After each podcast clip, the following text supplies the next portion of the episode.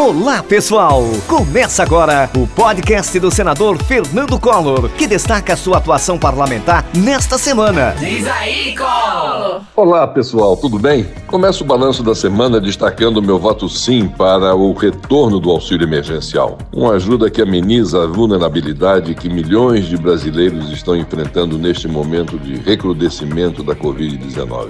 O Senado cumpriu seu papel diante do desafio de assegurar o pagamento de novas parcelas parcelas sem retirar direitos sociais ou sequer ameaçar conquistas históricas dos trabalhadores. Esta semana celebramos também um excelente resultado na nossa interação nas redes sociais. Estudo do Monitora BR, divulgado pelo jornal O Globo, atestou que nas plataformas digitais os conteúdos multimídias Sou o senador com a segunda maior presença em âmbito nacional. Fico feliz por ter chegado a essa posição e agradeço a cada um e a cada uma de vocês que comigo interagem no Telegram, no Instagram, no Twitter, no Facebook, no YouTube e no Clubhouse. Vamos seguir nessas linhas diretas, prestando contas da nossa atividade e fazendo as caixinhas que têm tanto feito sucesso no nosso Instagram. Espero que vocês estejam gostando tanto quanto eu.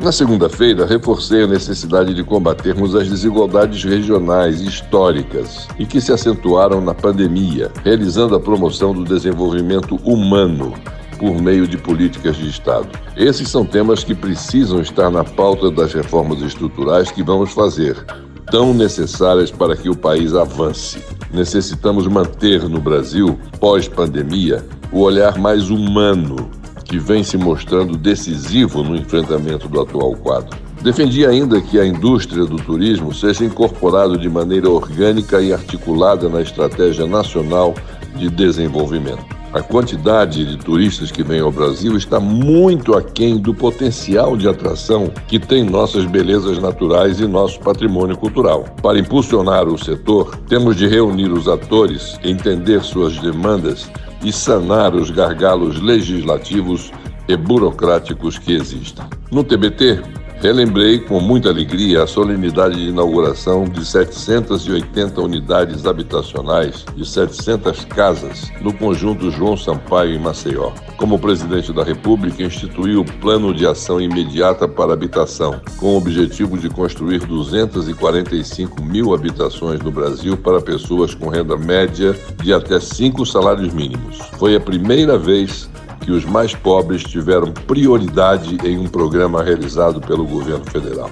Antes disso, como prefeito e governador, eu já havia promovido uma verdadeira revolução nos programas habitacionais, criando os conjuntos Virgem dos Pobres 1 e 2, o conjunto Selma Bandeira e o conjunto Frei Damião. No Senado, a semana também foi marcada por importantes votações. Para estimular a atividade no campo, aprovamos a criação de fundos de investimento nas cadeias produtivas agroindustriais, os FIAGRO, que permitirão ao setor agropecuário captar recursos no mercado de capitais. Investimento no campo significa mais desenvolvimento para o país. Aprovamos também o Tratado Internacional que proíbe subsídios à exportação de produtos agrícolas. Comum nos países desenvolvidos, essa prática é injusta distorce o comércio internacional. A sua proibição é boa notícia para as exportações brasileiras. No início desse podcast, referi-me ao retorno do auxílio emergencial, que passou no Senado por meu voto sim. Outra medida fundamental e urgente para o combate à pandemia e seus efeitos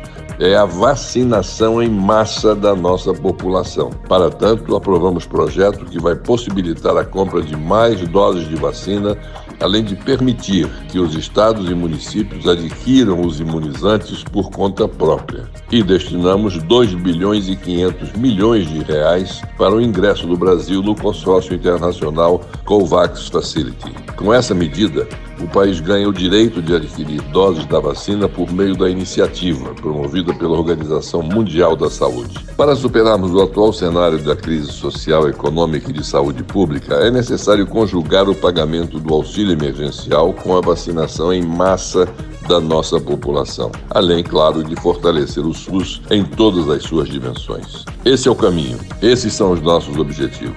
Continue acompanhando o nosso trabalho pelas redes sociais. Uma boa semana e um grande abraço a todos.